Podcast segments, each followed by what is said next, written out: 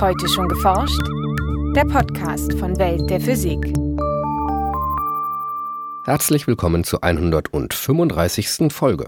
Heute begrüßen Sie Jens Kube und Maike Pollmann. Um die winzigsten Bestandteile der Welt zu untersuchen, baut man riesige Teilchenbeschleuniger.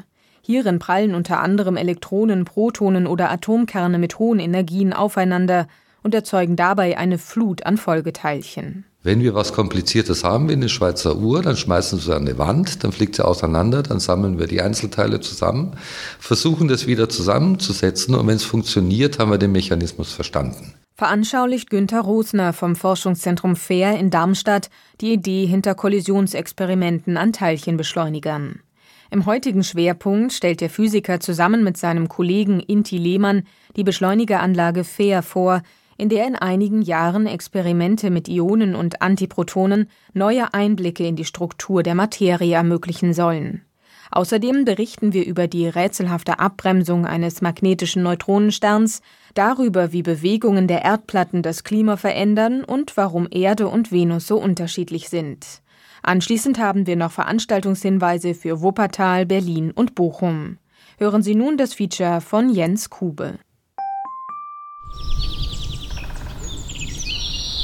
Im Wald von Wixhausen, nahe der Südhessischen Universitäts- und Wissenschaftsstadt Darmstadt, werden große Rohre in den Boden geschraubt. Sie dienen als Fundament für eine neue Beschleunigeranlage, für FAIR. FAIR steht für Facility for Antiproton and Ion Research in Europe.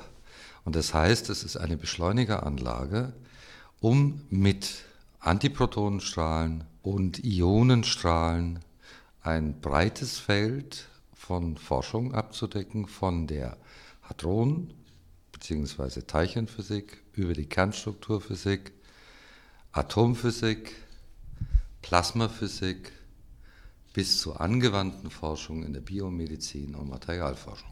Das erklärt Günter Rosner, Forschungsdirektor der FAIR GmbH, die den Bau und die wissenschaftliche Planung betreibt. Sein Büro befindet sich auf dem Gelände des Helmholtz-Zentrums für Schwerionenforschung (GSI), das seit 1969 mit einer Reihe von Beschleunigeranlagen ähnlichen wissenschaftlichen Fragestellungen nachgeht. FAIR ist allerdings sechsmal größer als die GSI und wird auch einen anderen Charakter haben. Herzstück von FAIR wird ein großer Ringbeschleuniger SIS 100, mit dem Protonen und Ionen auf hohe Energien gebracht werden können. SIS 100 hat einen Umfang von rund 1,1 Kilometern Geplant sind vier verschiedene Hauptexperimente (APA, CBM, NuSTAR und PANDA), die jeweils von internationalen Kollaborationen aus bis zu 800 Forschern entwickelt und später auch genutzt werden. Für alle Experimente müssen zunächst Protonen auf hohe Energien gebracht werden. Wie das funktioniert, beschreibt Inti Lehmann, Koordinator der Experimente von FAIR.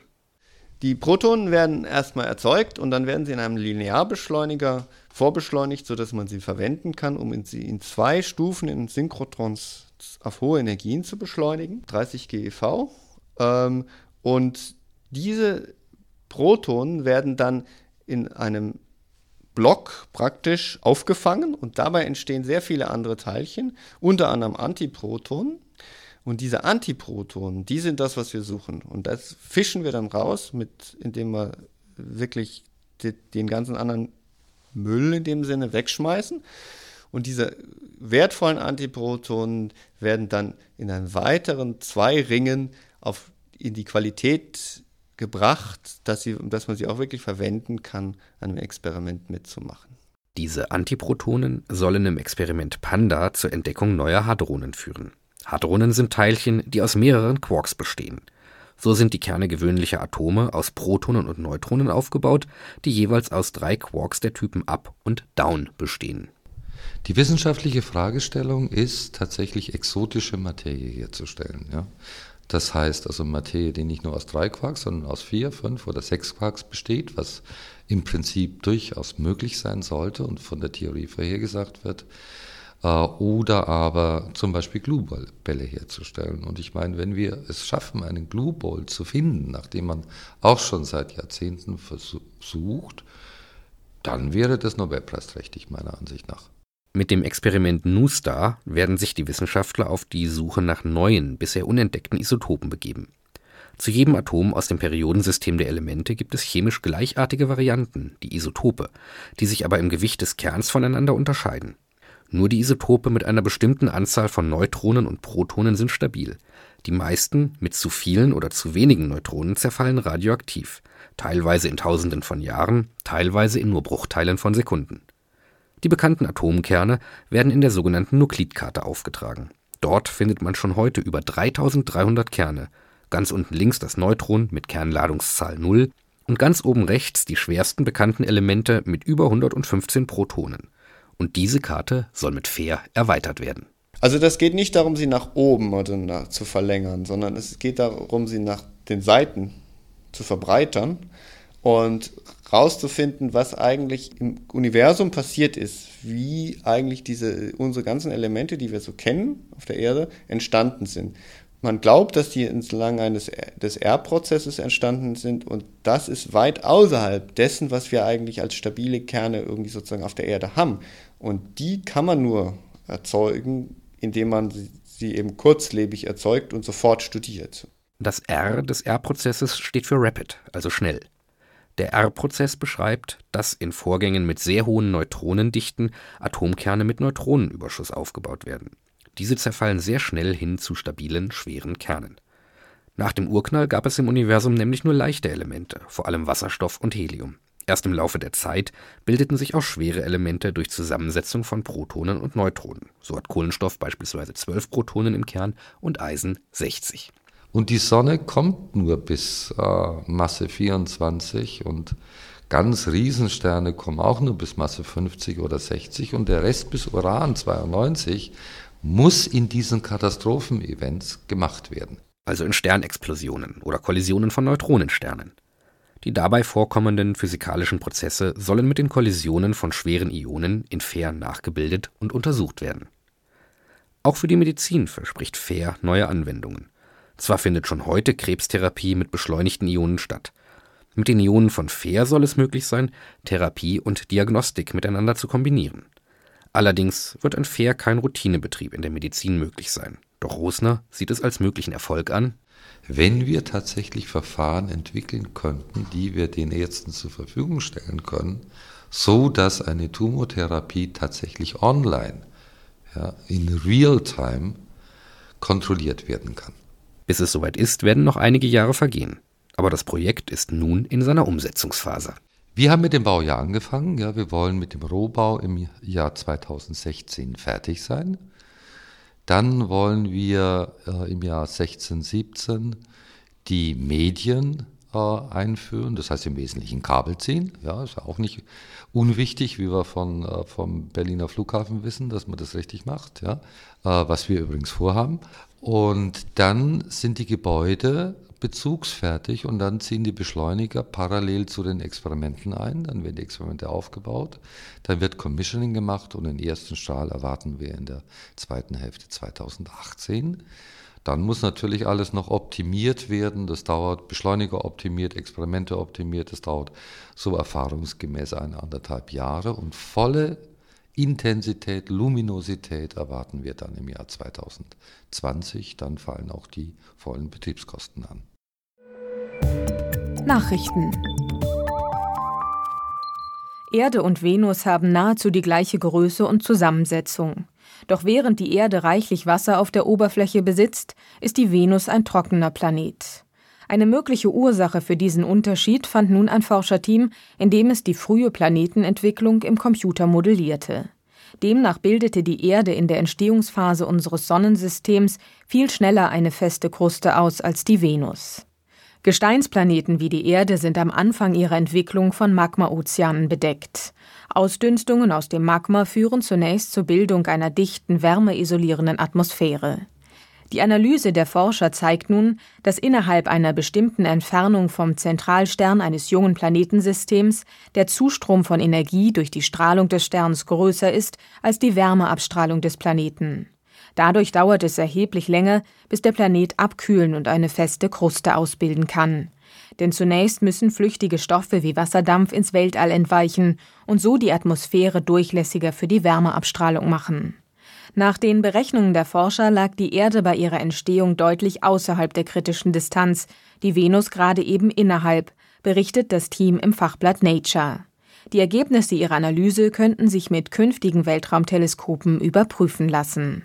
Als vor 49 Millionen Jahren die Landbrücke zerbrach, die bis dahin Australien und die Antarktis verband, konnten Meeresströmungen aus dem Südpazifik um die Antarktis herumfließen und trieben so deren Vereisung voran. Zu diesem Ergebnis kam ein internationales Forscherteam, das damit zeigen konnte, wie die Bewegung der Erdplatten das globale Klima beeinflusst. Ihre Studie veröffentlichten die Wissenschaftler in der Zeitschrift Proceedings of the National Academy of Sciences. Vor rund 50 Millionen Jahren herrschte in der Antarktis ein warmes Klima mit Temperaturen um 20 Grad Celsius. Ähnlich wie heute Nord- und Südamerika waren die Antarktis und Australien durch eine schmale Landbrücke verbunden, deren Kern das heutige Tasmanien war.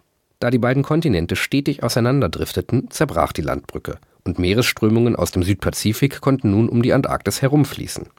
Sie bildeten den bis heute bestehenden antarktischen Zirkumpolarstrom, eine kalte Strömung, die die Antarktis umkreist und vom wärmeren Wasser der nördlichen Ozeane abschirmt.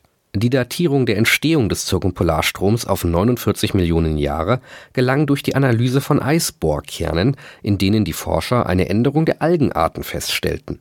Mit den Daten aus den Bohrkernen konnten die Forscher zudem belegen, dass sowohl die Oberflächentemperatur des Südpolarmeeres als auch die Lufttemperaturen über der Antarktis abkühlten, sodass einige Millionen Jahre später die ersten Gletscher entstanden und dann zu einer Eisdecke über dem gesamten Kontinent zusammenwuchsen. Die Rotationsdauer eines 10.000 Lichtjahre von uns entfernten Neutronensterns hat sich im April 2012 schlagartig um 2,2 Millionstel Sekunden verlangsamt. Das zeigen Beobachtungen eines internationalen Forscherteams mit dem Röntgensatelliten SWIFT. Die Änderung mag gering erscheinen, stellt jedoch die Vorstellung der Astronomen vom inneren Aufbau der extrem dichten, ausgebrannten Sterne in Frage. Die Abbremsung könnte ein Hinweis auf unterschiedliche Drehgeschwindigkeiten im Inneren des Neutronensterns sein, so die Wissenschaftler im Fachblatt Nature. Bei einem Durchmesser von rund 20 Kilometern enthalten Neutronensterne etwa so viel Masse wie die Sonne. Wie sich Materie unter derart extremen Bedingungen genau verhält, ist bislang unbekannt. Forscher vermuten, dass die Neutronen im Inneren des Sterns eine reibungsfreie Superflüssigkeit bilden, die an der Oberfläche von einer festen Kruste aus Kernbausteinen bedeckt ist. In diesem Modell lassen sich die häufig beobachteten abrupten Beschleunigungen der Rotation durch den Abbau von Spannungen in der Kruste erklären, nicht jedoch die nun beobachtete abrupte Abbremsung. Die aktuelle Beobachtung erfordere deshalb ein Überdenken der Theorie. Und nun zu unseren Veranstaltungshinweisen. In Wuppertal hält Professor Hartmut Wittig von der Universität Mainz den Vortrag Quo Vadis Standardmodell, die Bedeutung der Präzisionsphysik bei niedrigen Energien. Das Universitätskolloquium findet statt am 3. Juni um 17 Uhr im Hörsaal 4 der Uni Wuppertal. In Berlin spricht Professor Stefan Herminghaus vom Max-Planck-Institut für Dynamik und Selbstorganisation über die Physik von granularen Medien, wie etwa Sand oder Müsli. Obwohl Granulate im Prinzip ähnlich aufgebaut sind wie Flüssigkeiten, verhalten sie sich ganz anders. Mehr über Sandburgen, Strände und singende Dünen erfahren Sie am 12. Juni um 18.30 Uhr im Magnushaus in Berlin. Um Anmeldung wird gebeten. In Bochum blickt Professor Dr. Herbert Kapellmann von der RWTH Aachen auf die Geschichte der Quantenmechanik. In diesem Universitätskolloquium soll es unter anderem um interessante Kontroversen im Rahmen der Quantentheorie gehen, wie etwa über Determinismus und physikalische Realität zwischen Albert Einstein und Max Born. Zu hören am 10. Juni um 12.15 Uhr im Hörsaal HNB der Uni Bochum. Das war's für heute. Bleiben Sie wissenschaftlich und laden Sie uns auch nächstes Mal wieder herunter. Welt der Physik wird Ihnen präsentiert vom Bundesministerium für Bildung und Forschung und der Deutschen Physikalischen Gesellschaft.